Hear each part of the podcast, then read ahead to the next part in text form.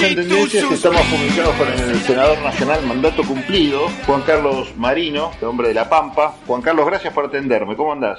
Hola Pablo, al contrario, un gusto hablar con vos. ¿Andás recorriendo las rutas? Sí, en verdad estoy volviendo de Santa Rosa a mi pueblo y la conectividad en La Pampa no es buena, o sea, wifi agarramos en algunos pueblos, en otros no. Pero bueno, ahora felizmente por lo menos hablar por teléfono. El, el, otro día terminaste tu mandato de senador nacional y me resultaba interesante el balance que hiciste en una reunión de trabajo donde básicamente agradecías también a quienes te acompañaron durante toda esta gestión. Algunas cosas que tienen que ver con la tarea de los senadores y los legisladores nacionales y así es hincapié en un tema que parece da la sensación que muchos de quienes ocupan estos lugares les ocurre, que se olvidan de la provincia o por lo menos esa es la factura que le suelen pasar a los legisladores durante mucho tiempo de su gestión. ¿A qué crees que esto responde y qué pasó en tu caso? Sí, en verdad es así. Yo me convertí en senador muy joven, a los 40 años. Bueno, me voy con 58. Como lo decía esa noche, lo, repito habitualmente. Yo venía de ser intendente muchos años de mi pueblo y de buenas a primera nosotros armamos un grupo que se llamaba Liga de Intendentes Radicales y bueno, me tocó circunstancialmente estar al frente de ese sector y ahí me convertí en senador y ahí dije, tengo que hacer lo que hice en mi pueblo, armar un equipo de trabajo. Y ahí arrancó, ahí arrancó en un equipo, la verdad trabajamos muchísimo. Y con las luces de Buenos Aires, a los que vamos del interior es habitual que eso ocurre, ¿no? Sí. Te, te encandilás con las luces o te transformás en un levantamanos o un calientabanca, digamos, pero no fue nuestro caso. Eh, nosotros fuimos a representar a La Pampa. De hecho, siempre todas mis redes sociales dicen lo mismo, Juan Carlos Marino, un senador de La Pampa, porque tengo algo muy presente. Cuando uno compite, compite para ganar, pero una vez pasada esa competencia, en el caso mío me tenía que poner la camiseta de La Pampa un poco más arriba la camiseta de la Argentina, porque ese era el objetivo. Y así comenzamos y trabajamos y llegamos a, a debates memorables, como la 125, como la ley de matrimonio igualitario, como la ley del aborto, en fin, muchísimos ejemplos, pero yo me voy feliz. Me voy feliz en el sentido de que 18 años fueron de, de, muchísimo trabajo. Creo que el broche de oro de mi trabajo fue la ley Justina, una ley increíble, ¿no? De una chiquita que, que muere y antes de morir le pide a su padre que hagan por los demás lo que no se pudo hacer por ella, que era un trasplante de corazón. Bueno, los papás se vinculan conmigo, eh, que son dos tipos, dos personas enormes, enormes, que transformaron ese sufrimiento y ese duelo que lo tendrán toda la vida, pero lo transformaron también en solidaridad, en esperanza, en trabajar. Y armamos Justina, y justamente fueron dos abogadas jovencitas de mi despacho, recién recibidas, la que hicieron lectura, la confección, digamos, de esta ley, que se aprobó por unanimidad en las dos cámaras, que esto es poco habitual, que la crítica de ustedes, los periodistas de Buenos Aires, fue esta es ley más importante de los últimos 10 años. Y bueno, estábamos en el puesto 60 62 a nivel mundial de cantidad de donantes por millón de habitantes y hoy estamos segundos, pisando los talones a España. Lo cual, bueno, creo fue muy bueno. Así que explicar sentido común, trabajar, entender que el otro no es un enemigo. Eh, yo me considero un tipo que sabe construir consenso. Creo que eso me permitió ser 12 años vicepresidente del Senado de la Nación, presidir las 30 veranes más importantes del Parlamento. En fin, un trabajo interesante. Y como yo venía de la parte ejecutiva, nunca había sido legislador. Son otros tiempos, son sí. cuerpos colegiados totalmente distintos a la función ejecutiva. Uh -huh. Dije, ¿por qué no podemos ser ejecutivos desde lo legislativo? Cada vez que venimos a La Pampa, yo me venía todos los jueves religiosamente o los viernes a la mañana para mi provincia y recorríamos y le poníamos el oído a la gente, que es lo que hay que hacer. De los 2.000 proyectos presentados, te diría que 1.800 eh, son iniciativas de la sociedad. Que uno escuche y después creo que uno tiene que ser el vehículo entre esa sociedad y el Parlamento para poder transformar una necesidad, un problema en una solución. Tenemos que entender en la Argentina que la política no es mala. La política es la herramienta para solucionar los problemas de la sociedad. Que hay políticos buenos y de los otros, y seguro, como en todos los órdenes de la vida o en todas las actividades. Pero la política es la que puede cambiar las cosas. Y también hay que hacer un mea culpa, una autocrítica. Quienes defendemos la democracia tenemos que reconocer que desde el año 83 a la fecha no se han podido solucionar muchos problemas de la sociedad, pues si vos escuchás los discursos de los candidatos, sí. siempre son los mismos, ¿no? Sí, vamos a generar trabajo genuino, vamos a apostar a la educación, vamos a combatir la inseguridad, le vamos a poner un freno a la droga y mientras tanto la sociedad sigue con los mismos problemas y la política con una grieta que me parece inservible o buscamos la excusa para gritarnos o somos de River o somos de Boca y está bien que lo seamos. Ahora, la pregunta que hay que hacerse relacionada con el fútbol es esta. Yo soy hincha de River y otro que de Boca. Seguramente en el clásico cada uno tiene su camiseta. Ahora, cuando juega la selección, todos ponemos la selección blanca. Bueno, ¿por qué no nos podemos poner la selección blanca para solucionar los problemas de la sociedad? Sí, y el problema es que la alternativa a Boca y River parece ser el antifútbol, en todo caso, para seguir con la metáfora futbolera, porque el descontento se traduce en lo peor que le puede pasar a una sociedad, ¿no? Recurrir a opciones mágicas o a soluciones que de soluciones no tienen nada. Y este descrédito que vos bien estás definiendo, desgraciadamente se vio en algunos casos en la última elección. Se vio también en este enfrentamiento hasta irracional en el último debate del presupuesto que vos debes haber estado siguiendo. Y no cargo las tintas solamente en lo que la mayoría está haciendo, que es el discurso de Kirchner, sino también por parte de la oposición, que se mostraba ya dividida internamente por peleas que tienen que ver con definiciones de autoridades partidarias, en caso del radicalismo pero después también se vio en la Cámara. Eso que la gente termina evaluando como una suerte de irresponsabilidad o que la política sigue mirando para otro lado. Tal cual, tal cual. A ver, en noviembre del año pasado se hizo una encuesta a nivel nacional, se dio a todos los posibles candidatos de la Unión Cívica Radical y de Cambiemos en las provincias. En ese momento yo era el candidato que nos marcaba muy lejos, muy lejos. Es más, se sabía que íbamos a una elección en La Pampa que se podía ganar. Sin embargo, yo tomé la decisión de no ser candidato por razones fundamentales. Primero, porque venía de tres periodos. Segundo, porque creo que tiene que haber recambios. Y tercero, porque yo te lo visualizaba. Y fíjate lo que pasa. Cambiemos hace una elección brillante en todo el país. Ahora bien, tenemos que aprender a administrar los triunfos. Parece ser, fíjate las paradojas de la vida.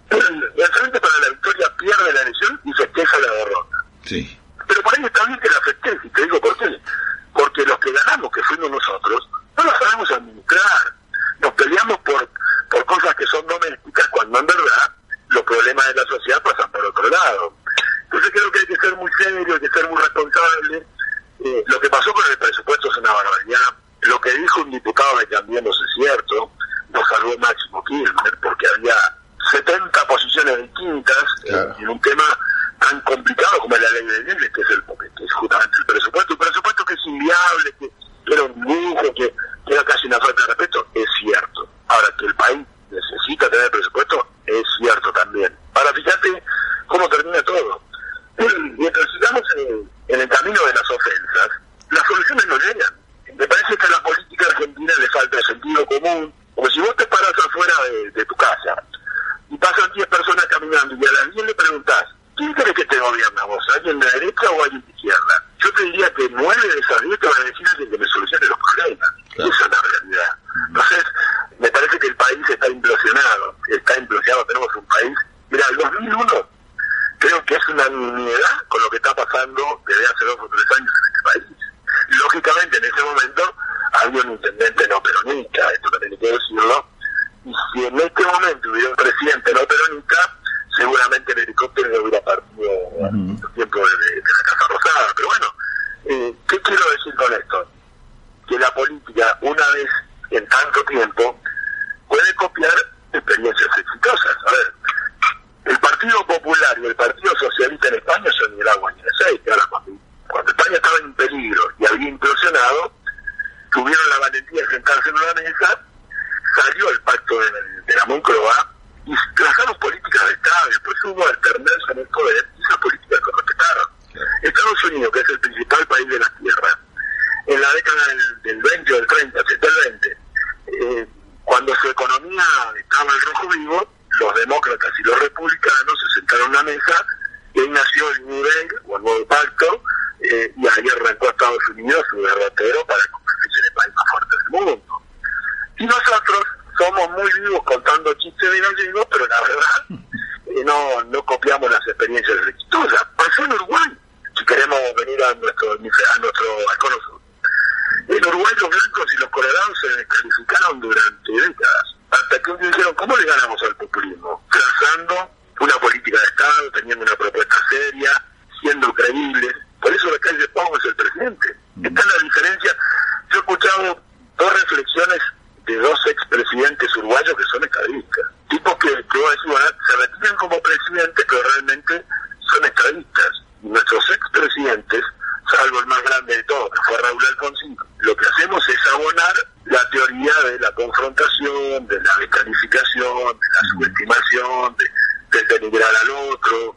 Y así estamos. Argentina es un país con un potencial enorme, enorme, pero bueno, desgraciadamente no estamos los que representamos a la política, no hemos estado a la altura de las circunstancias. Bueno, vos hablas de Y ya que estás, ya que sos de La Pampa, me acuerdo las provincias que históricamente, hasta en esos momentos donde el radicalismo arrasaba, siempre le fueron muy difíciles electoralmente al centenario partido. La Pampa es una de ellas. ¿Cómo está La Pampa hoy? La Pampa es una provincia, ahora tiene ventajas comparativas. Primero, estamos en el centro del país. Segundo, acá se produce lo que vos imagines. Cereales, oleaginosas, madera, miel, petróleo, lácteos, minerales, lo que imagines. El problema de, esta provincia, y no es una crítica, sino que es lo que realmente pasa, tiene un amesetamiento y un nivelar para abajo, la verdad, calamitoso, que no le dio nada al peronismo. De hecho, han ganado siempre las elecciones. Eh, pero a ver, ¿a qué se ha dedicado el peronismo la tanta? A hacer asistencialismo en forma permanente y obra pública.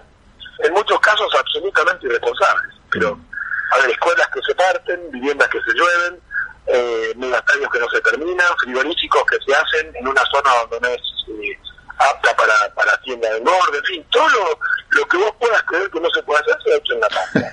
Eh, al peronismo no le dio mal, le dio muy mal a la gente. De hecho, eh, de cada 10 estudiantes que se van, porque la mayoría de los estudiantes emigran, vuelven solamente tres, porque el resto no tienen dónde desarrollar su profesión. Y los que se quedan tienen dos problemas. No tienen capacitación en oficios y no tienen trabajo genuino. La Pampa tiene tres eh, ciudades importantes, después son todos pueblos que oscilan entre los 500 y los 10.000 habitantes.